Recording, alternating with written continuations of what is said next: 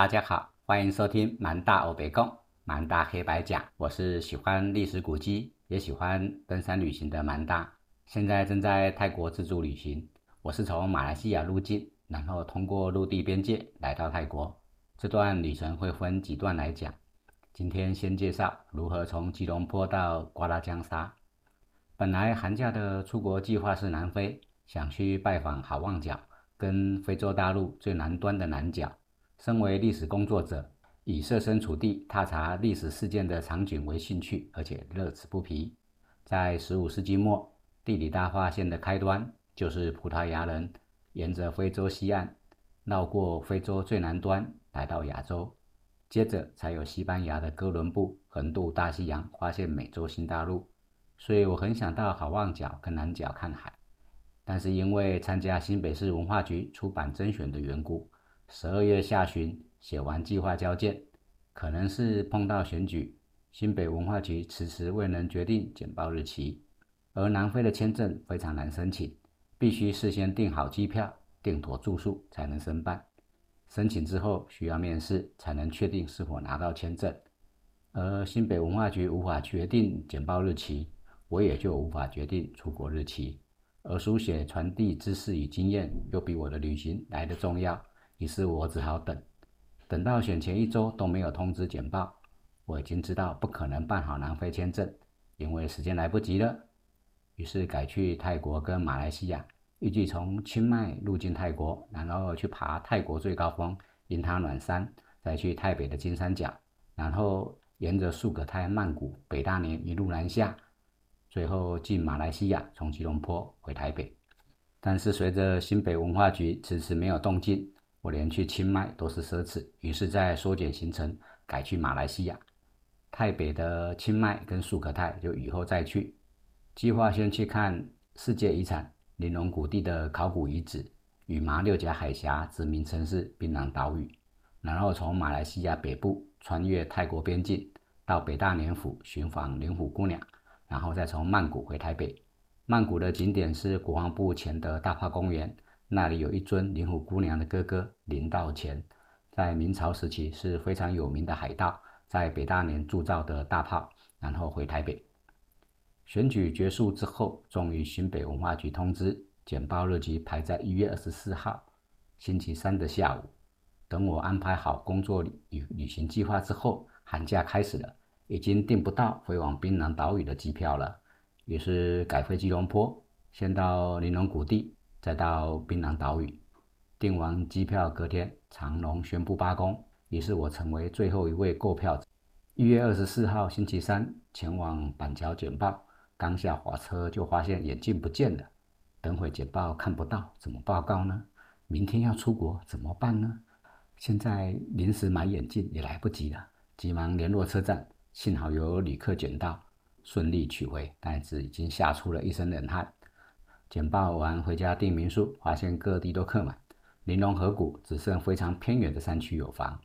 而我抵达玲珑河谷的时间可能很晚，当地也没有公车可以搭，只好改订附近距离一个多小时车程的瓜拉江沙。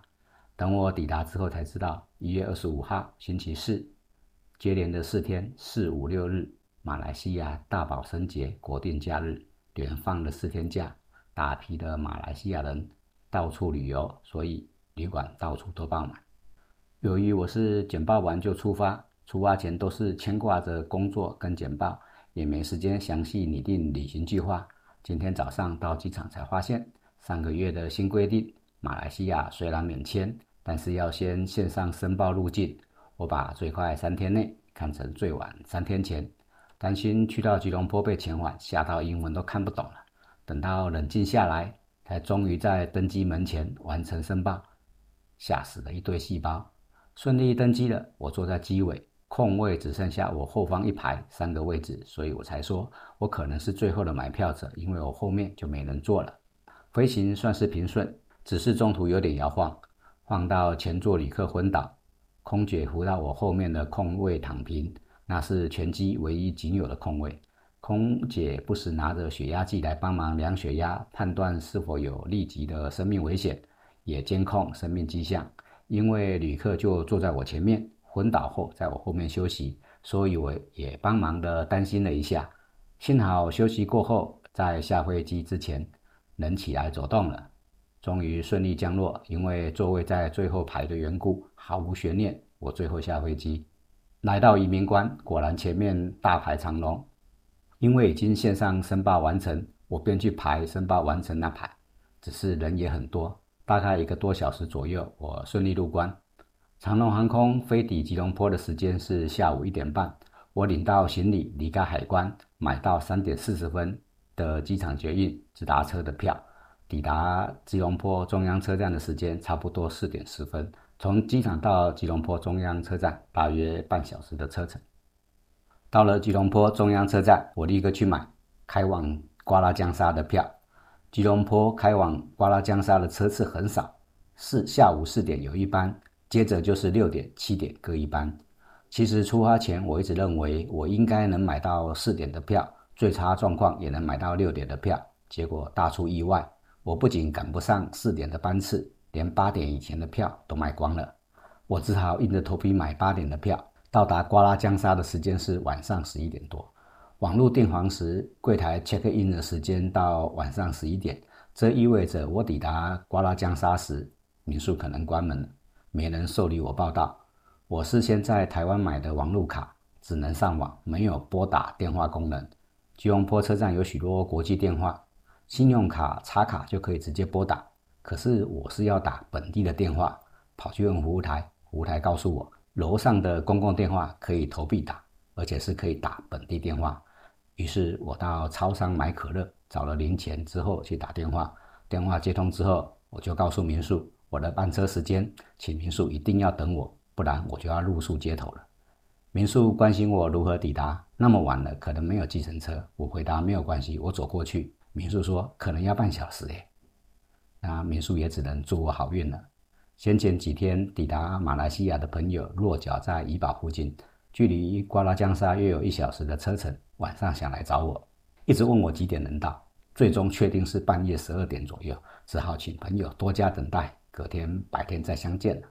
我在吉隆坡中央车站的候车时间有将近四个小时，三个小时的车程居然候车要四个小时，有什么办法呢？我要申请新北市的出版补助，又碰到总统大选，又碰到寒假，只好眼睁睁看着飞往槟城的票卖光，然后我高价买到飞往吉隆坡的机票，还要翻山越岭才能抵达瓜拉江沙，所以我先去吃晚餐，然后去星巴克喝咖啡，终于等到八点十分，火车准时开动，开往瓜拉江沙的火车时间要三个小时，座位类似普悠玛，是对号入座的。窗外漆黑，看不到风景。我担心在列车上睡着，错过下车站，那就真的叫天天不应，叫地地不灵了。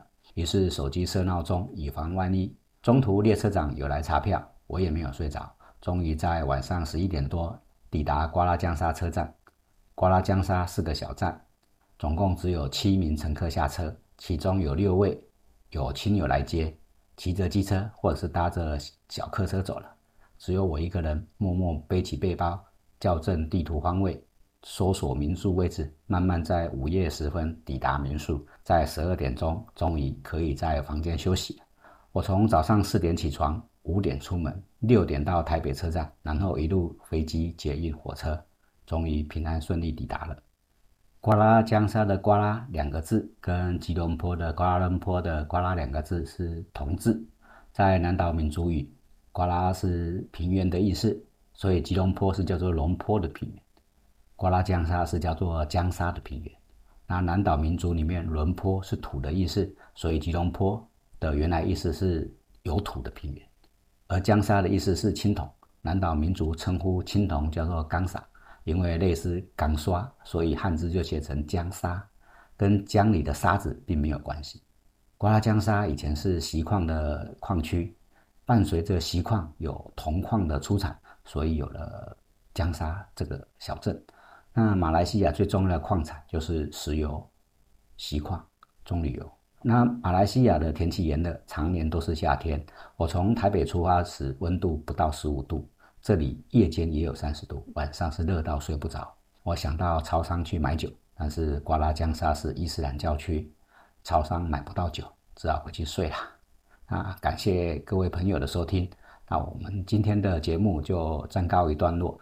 那祝大家平安喜乐，我们下次继续讲马来西亚玲珑谷地的故事。